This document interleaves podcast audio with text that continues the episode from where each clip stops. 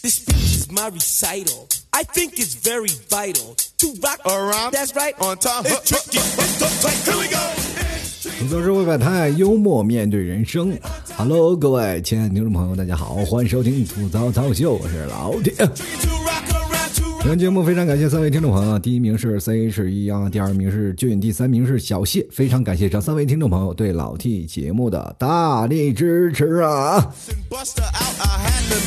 这两天各位朋友是不是没有见到我啊？都非常的想我。这两天好多的朋友都给我发信息，哎，老 T，我说怎么了？哦，你还活着。其实这两天我也是在想啊，如果这两天突然我就不小心夭折了啊，夭折这词儿好像用的不对啊。反正是这两天如果偶遇不幸吧啊，这个会不会有听众会想念我？然后我一想啊，就是真的辗转难眠，自己躺在那里翻来覆去，我就在想，这些听众他们会不会还想，哎呀，如果没有老 T，怎么吃牛肉干啊？其实这两天非常开心啊，就是这两天真的来内蒙了。我前两天在节目当中可能忘了跟大家说了，但是听我直播的朋友知道我这段时间回内蒙。当然，我也通过其他的方式通知了一些听众啊，就包括我的朋友圈，我发了一下消息，我说我正在回内蒙途中。所以这段时间我的节目稍微拖更了几期。但是大家不要着急。啊，我争取这段时间把节目啊赶紧补回来，因为这段时间呢，我不是回来第一时间就开始准备节目，因为我一开始要调试设备，你也知道，我也买不起什么高端的设备啊，就是一个普通的一个破设备，我在这调了半天啊，今天已经调了一天了，突然发现声音呢也只能用这样的语气去说，稍微一不小心，那声音就爆炸了，我生怕有一天这个一不小心把自己炸死。其实挺开心啊！这段时间从杭州嗯、来到内蒙，大概走了一个多星期的时间啊，因为我们要走走停停，有孩子时间比较闹，而且慢慢慢慢的走，可能相对来说比较安全。那么这一路回来的旅途当中，也确实发生了很多很有意思的事情。我在山东落脚了一呃大概两天的时间啊，在山东足不出户啊，因为这段时间确实还有部分的疫情出现。那么为了孩子们的安全，我也没有出去，然后孩子在家里，然后我也就在家里，我们找了一个地方就开始住啊。然后这两天足不出户，连外面饭店都没有去吃啊，因为还是害怕有一些事儿嘛。呃，也为了不给地方然后造成一些麻烦，然后要否则我还要填什么码，挺麻烦的。于是乎，我就买了一堆煎饼啊。这两天说句实话，就因为这煎饼，我差点都不想离开山东。那杂粮煎饼，我以前在外面买的那些山东杂粮煎饼都是各种啊什么，反正都是成品的嘛。那天我一见那个煎饼，哎呦我的妈呀，我就一米八三大高个儿，我也就顶两张煎饼那个身高啊。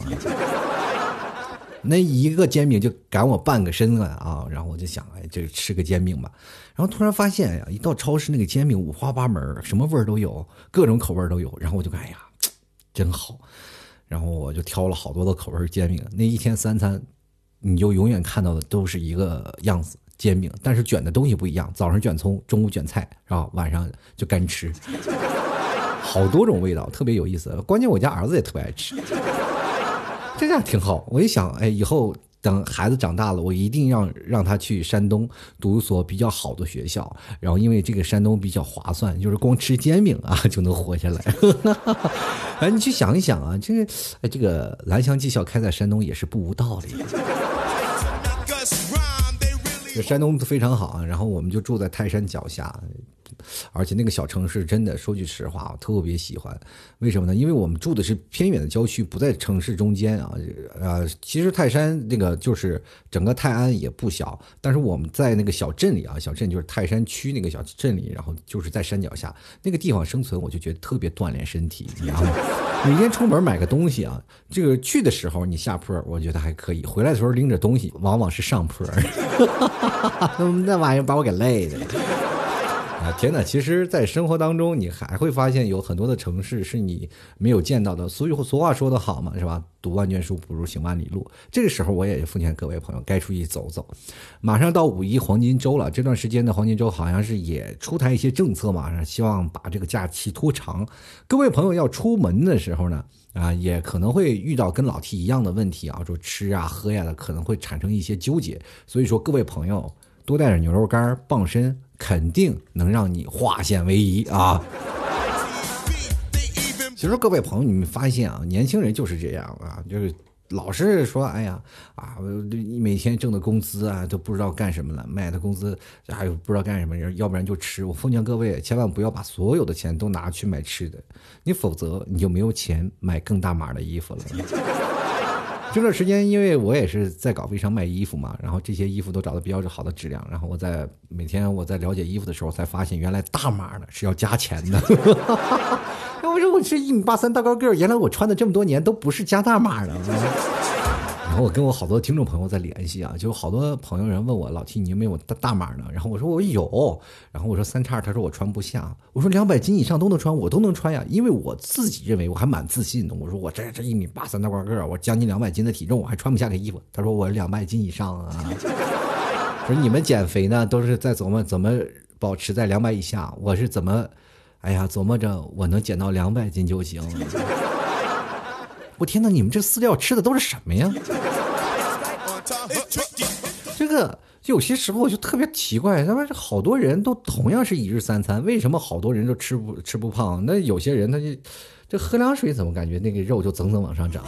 那天我就问一朋友啊，就是他挺胖的，然后我就问他，我说你这个时候，哎呀，你说有没有什么减肥妙招啊？他说你这样的啊，老铁啊，你就晚上呀，你是吃牛肉干吧？我说对，我晚上减肥老吃牛肉干，我就吃牛肉干减肥，别的我就不吃。他说。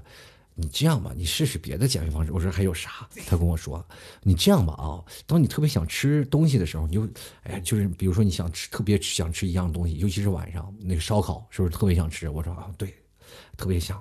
哎呀，你你别说了啊，你要说我现在我就奔烧烤店去了啊。然后他就说，哎，老 T 啊，是这样的，如果你要特别想吃一样东西。你就想一样你特别讨厌的东西，比如说像臭豆腐呀、臭鸡蛋呀，啊，臭豆腐你爱吃什么？那你想想别的，就比臭豆腐难吃那种的，反正你这平生这辈子最讨厌吃的一种食物，你就想它，仔细想它，你想它，你大概想一晚上，你会发现这个讨厌的食物你也想吃了。真的，你会发现我们对食物真的完全没有抵抗力。这次旅游啊，其实不算旅游了，就是从这个地方然后开始走，你会发现有一件很有意思的事情，就是很多的酒店呢，啊都很便宜。然后我住了好多的酒店，然后呃大概每天就是花费就不到一百多块钱，就一百块钱冒个头啊，住了很大的房间。而有些时候呢，这个因为房间空的比较多嘛，呃，尤其是那些大床房，可能还有点紧张。这个服务员呢就说：“哎呀，看你们带个孩子，就给你升加升级个套间吧。”其实那个时候你们替嫂就很幸灾乐祸嘛，说：“哎呀，你看这个人还是好人多。”哎呀，他给我升级了个套房，我就默默跟他说：“这个为升级套房，其实我们是应该发自内心去感谢这个人。但是你从另一个方面去分析，是不是因为大床房比较紧凑，然后这个套房没有人住呢？” 恰恰最后印证了我的推断，整个一层楼的套房就只有两家人在住。所以说，各位朋友，我住了好多酒店，基本都是单间儿啊。然后我到了泰安去住的民宿嘛，民宿也是一排房子，大概有五间房子，就只有我们一家。然后而且那个店老板啊，据说是呃有什么事儿给他打电话。我说为什么呢？他说我要下山，我六点我就要下山了。我说你不来这儿看着吗？他说不啊，我就下山了。有什么事情你给我打电话就行。然后我就想，整个在泰山那个小民居里啊，这个山脚下就我们一家人，你知道吗？其实说句实话，强让自己镇定，不要出门，出门会碰见鬼的。但是晚上又没有水喝，没有办法，然后又出去买水，买完水就回不来了。那爬山爬的，你各位朋友，好多人说，哎，你来泰安不去爬个泰山吗？我说我每天都在爬，只不过我不登顶，但是这个路程比登顶还要远。朋友们，这个告诉你什么道理呢？就是在这趟旅行，我深深知道，作为一个女人真的挺好啊，各位。赶紧这个，尤其是现在的单身女性啊，赶紧找对象吧。以后住个山脚下的时候，可以让你男朋友或者让你老公给你买东西吃去，让他锻炼身体啊。那个时候我就有一个信念啊，咬牙坚持，就当是在减肥了啊。最后结果爬到山顶上，实在是太饿了，我又吃了好几个煎饼。朋友们，我这几年减的肥，我突然发现回来又反弹了。终于到内蒙了，到内蒙今天。回到家里呢，就有一种不一样的感觉，就是内蒙的大风实在是太太有意思了。人到别的地方啊，都是接风去饭店，这我这一到这儿啊，给我接风的那是一场九级大风啊。说句实话啊，那风真的太厉害了，走在外头那个风呼啸而过，就感觉我这两百斤的体重真的还是很有优势的。就为什么北方人比较健壮？如果你瘦下来，你根本扛不住那风。我们那一年就刮两次风，你知道吧？天蓝蓝，秋草黄啊，是心中的天堂。但是你他们从来不说这个北风呼呼啸啊，是吧？然后由于是平原，没有什么树木遮挡，所以说风特别大。你刮过来又是在席卷着风沙，是吧？你还知道你是风儿，我是沙，确实，你看着这个凄美的爱情，但是当你来到内蒙再唱这首歌，你是风儿，我是沙的时候，我就觉得这是一部悲剧啊！那小风刮的那简直是嗖嗖的，你去想想，我们这儿一年刮两次风，一次刮六个月，常年都在刮，但是分大刮还是小刮。如果要是刮的比较厉害的话，就是怎么说呢？就是满就暗无天日，就满天全是黄沙。那么这次呢，我看到了在河北那边的风也特别大啊，从河北开始一直刮到内蒙古啊。今年可以说是怎么说呢，是个放风筝的好季节啊。我跟你说，在别的地方可能放风筝还要跑，在我们这边放风筝，你就看吧，你风筝能不能收得回来。其实这两天你就会发现，有真的有男朋友也挺好，有女朋友也挺好。所以说，奉劝各位广大年轻人，赶紧找个对象吧。就是下个雨或者刮个风什么的，有人给你送个伞，或者给你，哎，开车去接你啥的，免得你孤单走在那里，然后一不小心啊，再把自己给刮丢了。其实这两天我还是研究了一些事儿啊，因为这两天我发朋友圈的时候呢，好多的人也会在问我这些事儿，说你为什么发个不发个自拍照呀，或者怎么样啊，或还有人说我用美颜 P 图这件事情，但是我就非常奇怪了，现在谁不美颜呢？你去想想，现在社会当中有百分之八十的人或者百分之九十的人都见不到对方，要不是因为有根网线在那儿牵着，可能我们这一辈子都不可能再联系，我们可能就是这辈子的陌生人。所以说，当我们这个对一个陌生人的话语那么在意的话，那我们活的是不是很累？所以说，根本不用在意他们，该批的时候就狠狠的批 啊！真的，你去想想，人生其实就是一场修行。做过，我们每个人其实都做过好多利人利己的事儿。那哪件利人利己的事儿最突出？那就是每次把自己自拍的或者是 P 的好看的图，然后把自己 P 好看了，然后再发出来。这属于，这是真的是属于一场这功德无量的好事儿啊！每个人都在看着这些美女帅哥啊，看到这个好看的，哎，都特别好。但是我就觉得现在好多人他有有一种就是两面三刀那种感觉。天天的，就比如说像过去啊，这个还有哪怕是现在，好多人对于整容这件事情就深恶痛绝。现在我们可以看到好多的网红啊，或者是明星都在整容。那么对于整容这件事情，你对十个人说，九个人都表示鄙视的态度，说这个人天生的啊，他都长。但是你去想想，那边一边在深恶痛绝的在骂着别人整容，自己就在熟练的掌握美图 P 图技巧，你说 是不是很矛盾啊？我们在这个。很明白的一些事实当中，有本事你别用美颜相机啊，对吧？好吧，现在我们通过好多的互联方式，我们才会发现啊，我们平时沟通的这么多技巧，其实更多的是来源于现在的手机。包括我这次回来，我会发现有一件事情啊，会比较严重，就是我当离开手机了一段时间，就是好像与世隔绝了一样，真的，就是。啊，比如说我们像回家，我就要提前给朋友发微信嘛。但是我发微信的时间都没有，我一般说想先回到家了啊，再然后再给朋友发微信吧。结果这一拖就拖到现在，我都已经到了内蒙古了，我还没有给朋友发微信。然后呢，好多的朋友也一直在问我，就是特别奇怪，就是好多朋友问我为什么没有更新，你为什么没更新？我说说你看我朋友圈啊。你朋友圈哪有？这个时候我就感觉你是不是看屏幕不是看的，你是在那摸的，你是瞎了吗？你 给我回给我回两句，哦，知道了知道了，然后他就再也不跟我说话了。就是你有些时候你就在想啊，这他们来这里是为了什么呢？然后我们就会可以感觉到啊，这个让我突然想起了我以前。呃，这个半年前聊的一个网友啊，这也是因为是互相了解聊了几句，但是最后呢，自从他发了一句“呃，我睡了”，就到现在他都没有醒，因为他没有给我发信息嘛，我就估计这个人，哎呀，消失在历史长河之中。我很担心他啊，也呼吁啊，这位朋友，如果你要听到了我的节目的话，啊，你说啊，你这当时你睡了，能不能给我回个消息，就证明你醒着呢？其实你看啊，回来这段时间，由于我现在真的已经辞职了，不像在过去在家里啊，就是在上班的状态。你会发现有一件事儿是特别好，就是因为你在呃辞职了，你有自己的工作，有自己的这个呃，比如说自己的目标以后，你可以占领不同的位置。那么这次我回内蒙，其实有一个原因，就是把更多的牛肉干给各位朋友看一看啊。就是因为在南方嘛，确实很多的牛肉干你也看不清楚。那么在这次我就是。因为我要直播嘛，我要拿太多种类的牛肉干，而且比较新鲜的，让各位朋友真的见识一下什么叫做内蒙古的特产。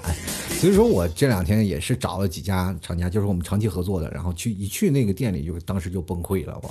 我的妈呀，琳琅满目嘛，什么都有。所以说过两天呢，就给各位朋友想要看直播的，别忘了。然后因为这这两天在调试设备，所以说啊，大家也不要着急啊，这一两天我们就可以了啊。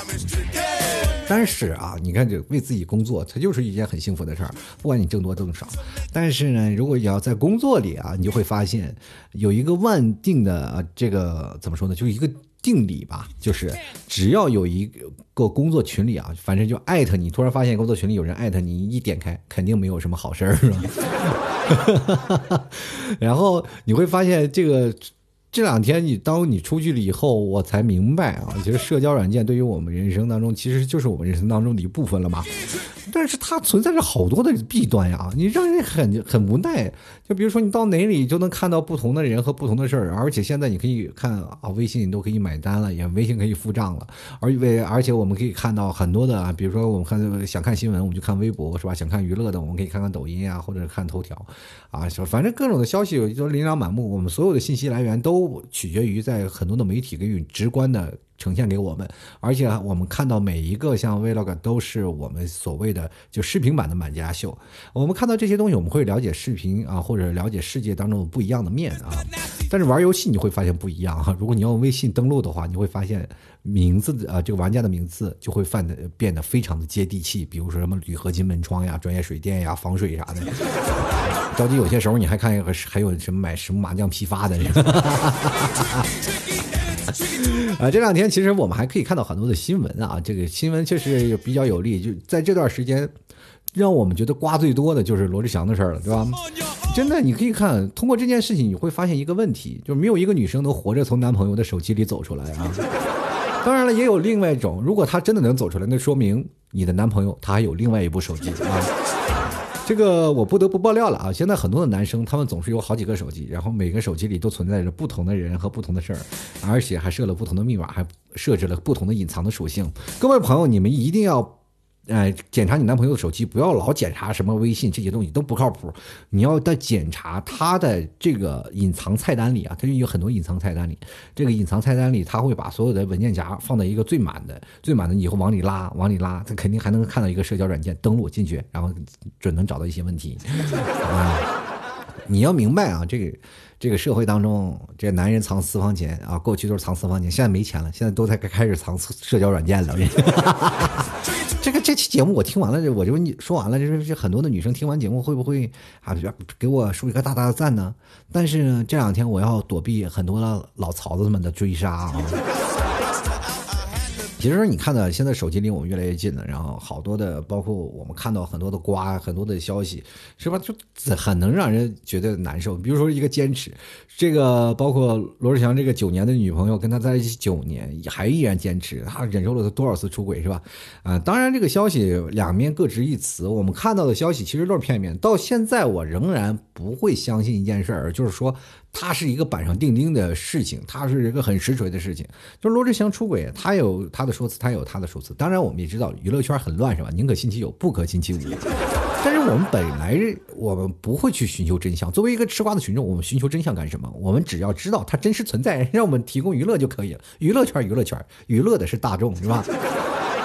然后你会通过另一种方式，你去想一个女生会通过什么样的方式会忍受一个男生八年啊，或者九年啊，应该是九年的时间，那可能就是活号。但是还有一种原因就是。一个女人如果真爱一个人，肯为他付出很多，她肯定会坚持好长时间。其实女生往往都很坚持，包括就像我妈也很坚持嘛，就是微信里只有三十来个人，还坚持要做微商。我有些时候我也我也不太理解，我说你为什么要这么坚持呢？其实后来我才明白，这是女人的一种属性，不管是年龄的层次是高是远是大是小，对吧？她都会存在这样的问题。女人会很坚持，那男人很强行嘛，很难。比如说我们看到。经常在那个海边有一个石头叫做望夫石，你什么时候有一个叫做守七石啊？没有吧，是吧？你要有守七石，也是有四个男人在那里凑麻将，一直等老婆，是不是？哎，你看杨过等了自己的小龙女，等了十六年，是不是？等了南海神尼没来，最后啪，纵情月跳下去了，他还是没有等到嘛，对吧？说句实话，是男人就要等个一百年，是吧？很难再坚持了。所以说，各位朋友，对于一个。啊，爱情，我们是否应该存在更多的坚持？这其实就是女生本来她存在一个愿望，比如说她呃内心里的情感就是对男生会产生一种强烈的依托，在过去也有，在现代也有。好多人一直认为啊，跟自己的女朋友在一起长长久久了，分手了，难过了，肯定是自己男男方很伤心啊，是吧？男方觉得自己还……其实各位朋友，你别看女方是吧，表面上云淡风轻，背地里那简直是哭爹喊娘。我跟大家讲啊，这个女生的心理的位置啊，她其实就那么大，真的，她心理位置就那么大。每个女生都是一样啊。我从始至终，我跟各位朋友讲，你别看你的现女友啊，或者你的现任老婆怎么样，在你在她的心理位置大小，其实。还是有迹可循的，他不一定是是怎么样，就是你在他心里位置，可能就是啊，如果他最早遇见你，你的心理位置就会填补了他整个心，是吧？如果说你是后来居上的，那你心里的位置可能就要稍微缩小一点，因为那心里肯定还住着一个人。真的，说实话，那个人可能他都不重要了，他也不联系他，他也不认，但是心里的位置就有他，你永远是跑不掉的。这就是一个女人。其实我觉得有些时候，女人在感情上为什么老是成为受脆弱的一方，就是因为他们心里总是装着人，男人心太大，动动他就掉下去了。所以说这个时候，有些时候老是说男人怎么样出轨，说男人出轨，其实这是有道理的啊。当然了，女生就是。呃，从某种讲是讲，在感情里，他就是一个弱势群体。其实通过这件事，我们可以看到，好多人都不站小猪啊，都是一直在说小猪怎么样，是吧？走白天什么这个极限挑战，晚上也是极限挑战，还晚上还有加班，挺累的，我觉得。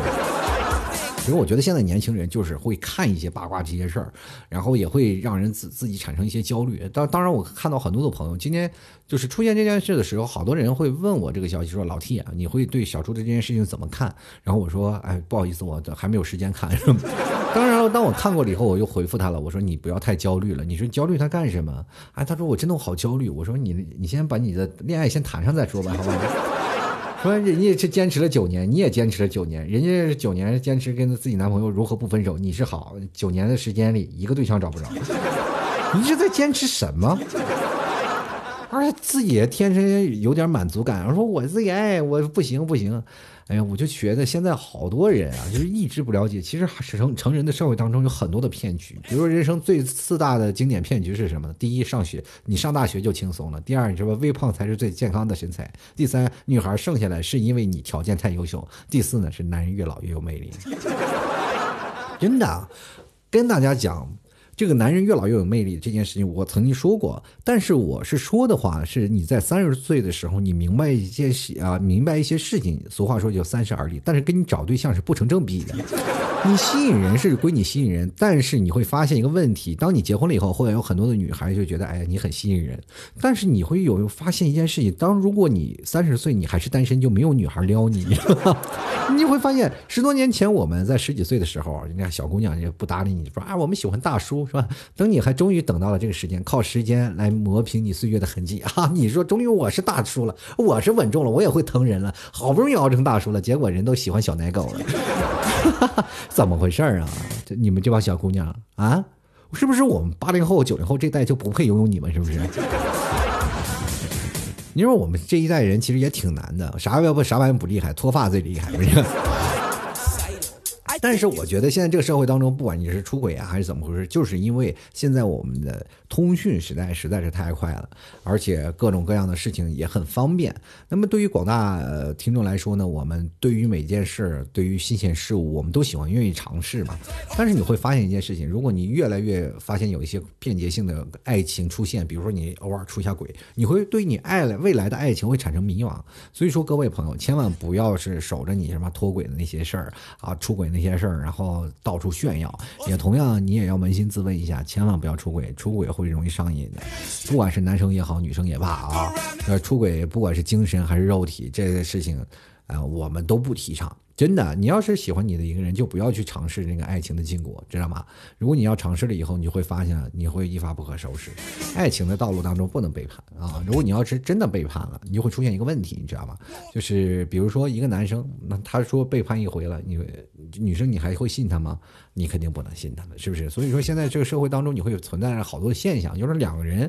就因为一件事出轨一件事，开始两人就开始分手了，就完全离婚了，是吧？这个事情就好好让人惆怅。而最近这个离婚率特别高，你知道吗？啊，也陷陷入了现在这种焦作的情焦的这个反正很焦虑的情绪当中。好多人一直在幻想未来，我说未来要应该干什么？我未来干什么？越想到未来就越焦虑。我跟各位朋友说，你不用焦虑，是吧？你越焦虑了以后，你会发现更崩溃了，是不是？就像我们现在很多人有怎么说有拖延症嘛，就是只每次。啊，反正只要下班前啊，下班前只要十分钟努力工作一下，就会发现，哎呀，我天哪，我这，哎呀，有一，这努力了一天，太满足了，是吧？对不对？所以说，你各位啊，就不要老是焦虑未来，你要把注意力放在什么过去，是不是？啊，你就放到过去了，你会发现，哎，会后悔啊。这就是什么事儿呢？就是你放到过去，你会回想这件事情，你会后悔很多事儿。你放眼未来也不行，你放到过去也不行。是吧？你要放到放眼到现在，但是广大年轻人们放眼到现在也会产生一种严重的后遗症。如果想的太多，会饿。你会发现现在年轻人啊。咱们这样想嘛，就是现在当代年轻人其实工资都不高嘛，对吧？这个每天睡觉前就是睡觉想的事儿都不太一样。比如说月收入比较高的人，他每天晚上在睡觉想什么？就是想这个项目应该怎么跟进一下，这个团队应该怎么再配合一下。基本都是高层领导了嘛，是吧？他们都总是在想啊，明天应该怎么挣钱。比如说再稍微这个中不溜着点儿，就是一直在想啊，对方需要什么？哎，我的客户要什么呢？哎呀，哎，甲方爸爸到底要什么呢？就是一直在想这些事情。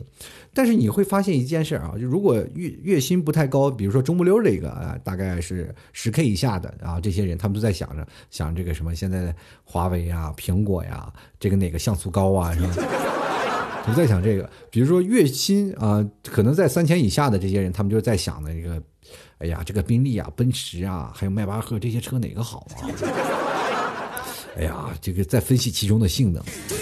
那么，如果月薪如果再更低呃更低一点，他们会比较关注于，哎呀，这个会不会打仗呀？这国际形势是比较严重的，关注的新闻比较多。所以说，大家啊，你要想想，晚上别再老老是焦虑了，没有什么用。我们每天要让自己开开心心的啊。并且努力的奋斗，找到自己另一半，努力工作就挺好。我这是给各位朋友，不是灌鸡汤，这是我最近的感受。因为我会发现一件非常有意思的事儿，就是我这两天要回到家里啊，就因为路途上我没有办法做节目啊，因为调设备需要一些时间啊，我回坐车然后回来，突然发现一件事儿，没有人卖牛肉干了。其实各位啊，就是前两天有很多朋友说，老 T 啊，我最大的梦想就是希望。第二天早上，我的邻居七点开始装修，把我吵醒。当时我弟开始明明白什么意思吗？对我后来想，我去，对，现在房价确实挺贵的，能有个房子也不容易。你就想想，好多人在想，哎，我每天早上都要被邻居吵醒啊，装修他们吵醒了，还太烦了。那说明这个人有房子。以后呢，相亲的时候问对方不要老问房，我就发现各位朋友每次问的太直接，你就稍微隐喻一点。哎，你们这个小区最近有没有老装修的？我说我是我睡眠不好，如果跟你同居的话，我可能会就老被邻居啥。他说放心，我们这是单身公寓，没有人装修啊，不要跟他啊，换一个人。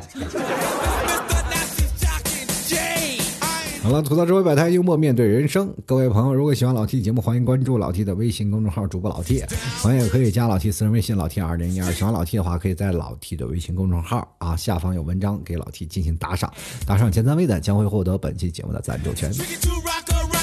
好了各位朋友啊，如果喜欢老 T 也别忘了，呃，购买老 T 家特产牛肉干，直接登录到淘宝搜索老 T 家特产牛肉干，或者直接通过微信私聊我。记住啊，老 T 的淘宝店铺名是吐槽脱口秀，也同样也可以、直接找老 T 啊，跟老 T 说老 T 我要买牛肉干就好啊。Cause this is it. 同样可以看看我老 T 的朋友圈啊，还有或者，啊、老 T 经常会发的一些什么，或者还有老 T 直播啊，都可以看看。老 T 定期会在抖音直播，如果各位朋友喜欢的话，也欢迎在抖音里搜索“吐槽脱口秀”啊，添加关注，就可以参与到节目直播当中。那么我们接下来就来看看听众留言了。啊哈，呜呼！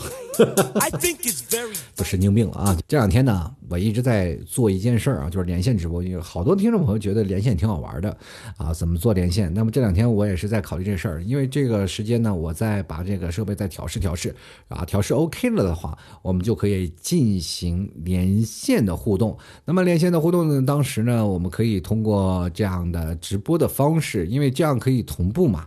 所以说，大家以后也可以听到节目有最新的一种互动方式啊，从留言，然后我们演变到线上连线，或者是这样多元化的方式啊，希望给各位朋友带来不一样的啊娱乐感受。当然，我也怕这个游戏太有意思了，也会让各位朋友觉得，哎呀，这个节目不够听啊。首先，我们来看看啊，就关于罗志祥这些事儿，很多的听众朋友都在老 T 的微信公众号进行留言，我看看他们都说了一些什么吧。啊，他们对这个事情都有什么看法？第一件事儿啊，我们来看看这个叫做 H O L A 啊，他说这个。呃，当你的队友挂机时啊，你可以隔着屏幕想出一部电视剧，吐槽社会白菜啊，幽默面对人生。要吐槽社会百态，幽默面对人生，好不好？这个不要再来瞎想啊。然后接来看啊，这个糖醋稀饭，他说和前女友呢，现实是被他一见钟情，然后在网络发展，网络了确定了关系，但这样的关系注定不长久。谁说在网络就不长久了，对不对？你说在现实上当中九年，他不是还是分了？这个事情你要去想啊，就是和前女友啊，你比如说你要被他一见钟情了以后呢，这个女方去追求你，然后你在网络发展，就是异地恋会存在一些问题。那么为什么不长久？不长久肯定是你这边心不齐，你知道吗？心率如果不齐的话，就很容易出现问题，是吧？要不然就休克了，要不然你们的爱情就截呃截然而止，是吧？所以说人生呢，你要去想。总要有一个人默默付出啊！你直接去奔到他那个地方，然后两人在一起发展，奔到现实，异地恋啊，一定要保持一个人要负责去牺牲，一个人要负责去付出。如果这样的事情无法达到平衡，你们的爱情肯定无法长久啊，容易出现一些问题啊。就是最早以前我有个听众朋友，他说啊，我特爱爱我的老公，我老公怎么样？异地恋，我们先处了几两年，后来有一天哭着给我发了个表情，她老公出轨了。这事儿，你就会想着出轨这件事情，我们就会想着火车也经常出轨呢，更何况人呢？先来看啊，这个魔音他说了，异地恋呢，我和一个同事都是遇到人家男方相亲介绍的订婚结婚的，最后知道是我们自己啊冷落了我们的时候呢，心满眼都是他，想的都是他，最后隔着屏幕，人家还有一个温柔的他呀。这个看来呀，有些时候呢，单相思啊，暗恋是一种最好的关怀，因为你可以不用打扰他，自己纠结。哎呀，是吧？你去想想，有些时候谈恋爱啊，就是你要追一个人啊，你就。因为这件事情你还没有达到出轨的地步，你就现在要追他嘛，是吧？你追到你才能出轨，是吧？你如果你要追上他了，以后未来你们的感情不和，你要负主要责任，你知道吗？关键还有一件事情，就是你要追一个人，你会发现两个人都烦恼。我该怎么拒绝他那个人？哎，我该怎么接受？其实现在谈恋爱就好像好多人就把那些程序都忽略掉了。他们会觉得这个爱情当中就是比较简单的一件事儿。我们经常就是你来我往啊，多聊聊啊，多聊聊微信啊，或者多聊聊 QQ 什么的。我们在网络上多去进行互换啊，多进行一些交流的消息。那这样的时间，我们就会能把爱情逐渐的发展。我跟各位朋友讲，爱情没有你们想象那么简单。你要一定在现实当中给他摸爬滚打，在这勾勾勾痒挠痒痒，你知道吧？爱情就是什么？你勾引我，我勾你的引你的过程。你要不勾引他，那这事情上根本完结不了，是吧？接下来看看陈善波，他说异地恋呢，这个最令人困难的，从来不是时间和距离，而是两个人的内心是否足够坚定、足够相爱。别让你的异地恋从隔着屏幕相爱走到隔着屏幕分手的地步，也别让你啊异地恋只剩啊屏幕的温度。其实你看，罗志祥他不就是异地恋吗？一直等于。要长期在内地活动，然后结果就是发现了，在一个城市也是异地恋，说一个在家里，一个在 party 的，淡黄的长裙，蓬松的头发，在家在无人的家里开着一个人的 party。就来看看 J U L Y 啊，他说：“T 哥你好，我是内蒙古呼伦贝尔人，哎呀，我的老乡啊。他说记得是十四年啊，一四年年底的时候，通过一个姐们儿就认识了他的同事，他是济南人，我那个时候呢在哈尔滨工作。”各种隔着屏幕恋爱持续了三个月，啊，从没出过远门的我买了一张哈尔滨到济南的硬座，啊，说那个时候还小，没什么钱，历时三十个小时，到了之后呢，跟我想象的不一样，他没有来接我，反倒让我打车去找他，我也没有多想，我就去了。见面之后，他表现的很淡定，没有奔现那种啊开心高兴什么的。由于旅途的劳累，我就休息了。第二天，我偷偷的翻他手机，发现。跟我处对象的同时，也跟其他男生搞暧昧，问他怎么回事他也什么都没说啊，还说什么还来找他当的，还找了当地的小混混赶我走，心想人生地不熟，我也怕吃亏呀，啊，没说什么就离开了济南，一个人呢就去了日照找了份工作，开始了新的生活，在那里四个月的时间，前前后后处了四个女朋友。可能啊，这可能都不想远嫁，后来都成了过客。现在想想呢，谁都不愿。人生嘛，总有各种经历的东西，心里就一句话提醒着我：啊，有些东西呢会被找回来的。好客山东，果然妹子不错啊！第一次留言有点多，求念叨啊。你一个人太不地道了，我就觉得你在我这里不是在寻求安慰，你这是在给我赤裸裸的炫耀啊！短短四个月找了四个女朋友，你这是干嘛呢？刷卡消费呢？是不是？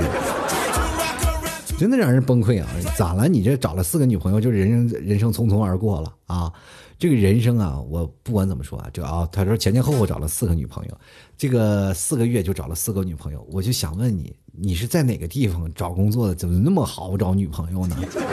合着平均下来一个月一个，你们这女的怎么回事呢？是你太有魅力了，还是女方都不开眼呢？然后还分开了，还说还不想远嫁，都成了过客。朋友们谈恋爱一个月的时候就要谈婚论嫁，就谈远嫁，我觉得这件事情本身它就不符合逻辑，你知道吗？这件事情就很很犹犹豫啊！你说现在好多人，这你这个说话就是前后矛盾，而且你这个事情，你到了济南了，跟他在一起，第二天你偷偷看他手机，偷偷看他手机干什么？是不是？第二天偷偷看他看他手机，说第一天劳累了，劳累就休息了，劳累休息了，就说明是两个人一起休息的。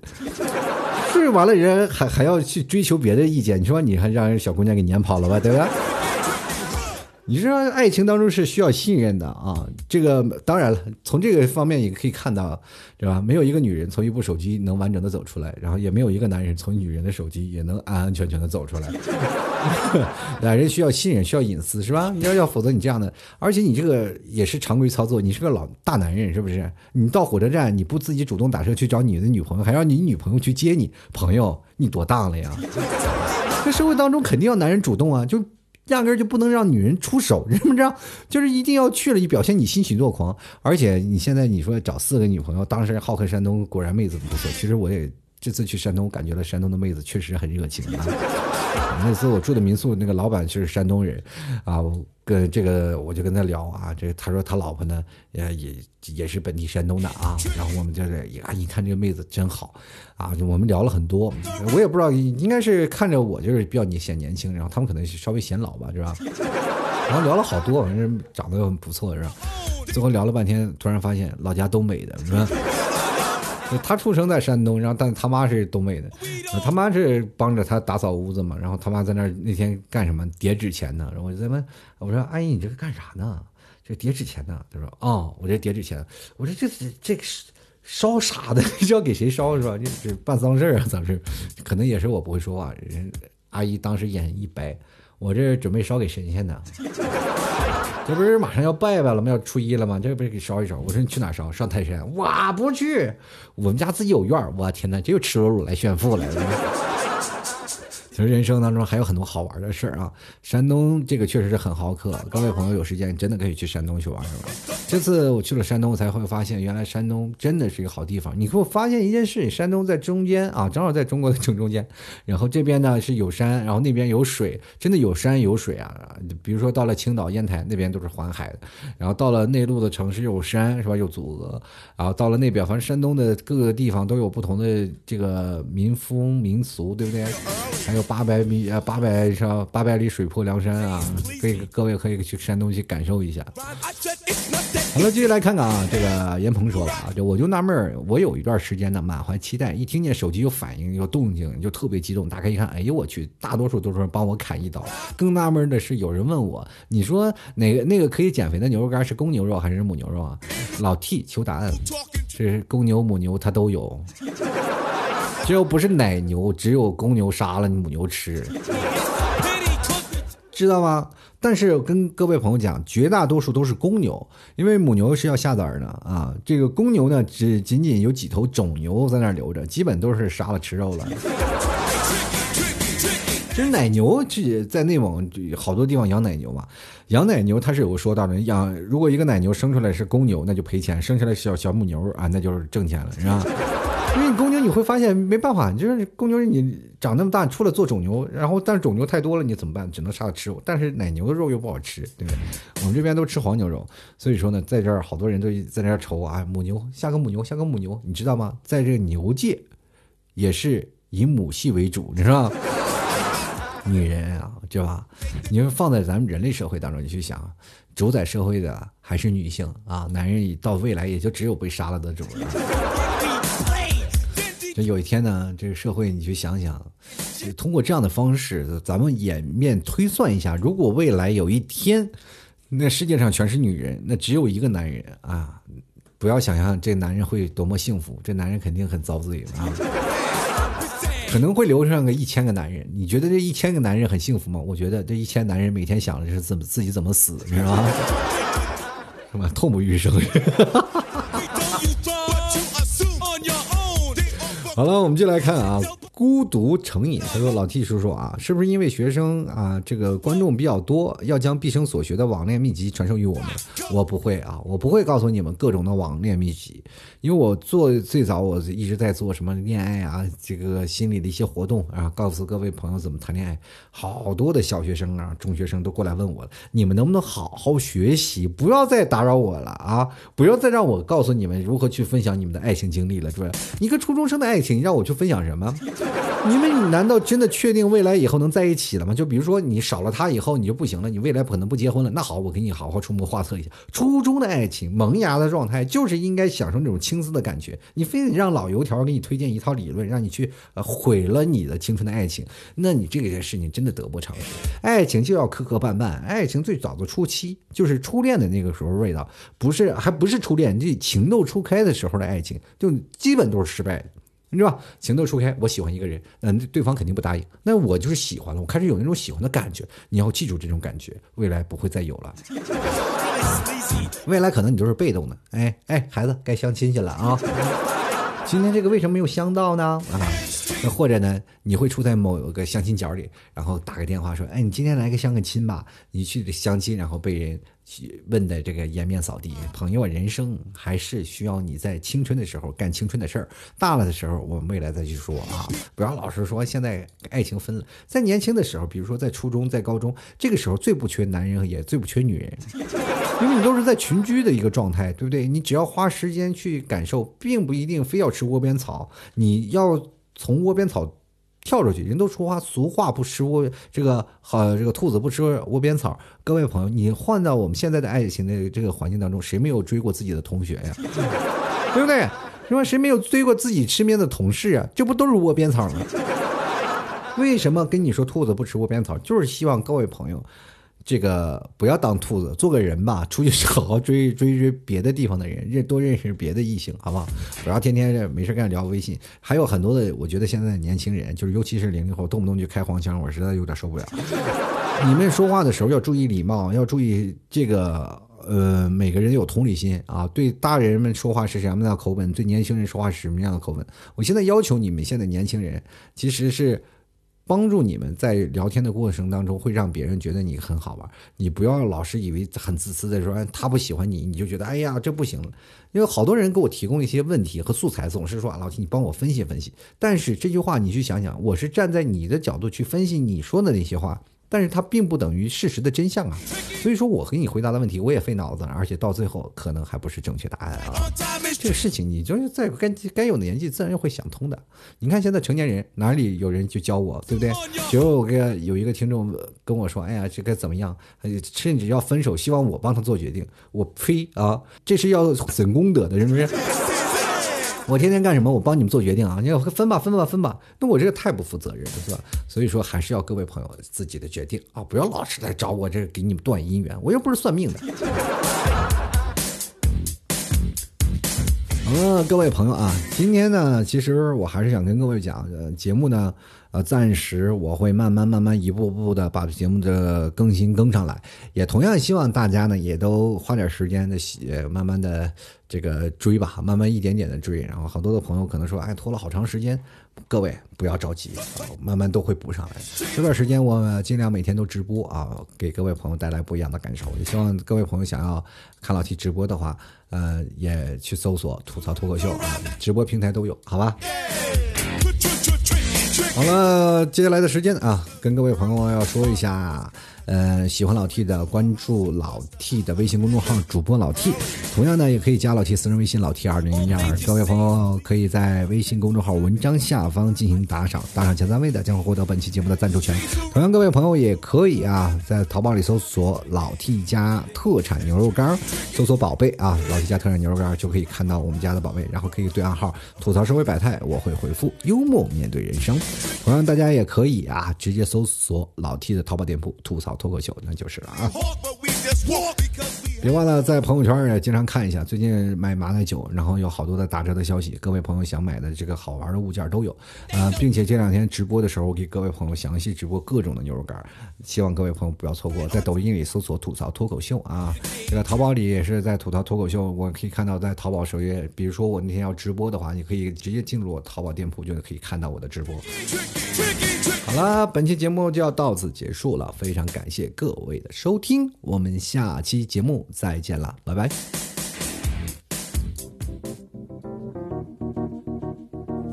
老 T 的节目现在结束，请大家鼓掌。好，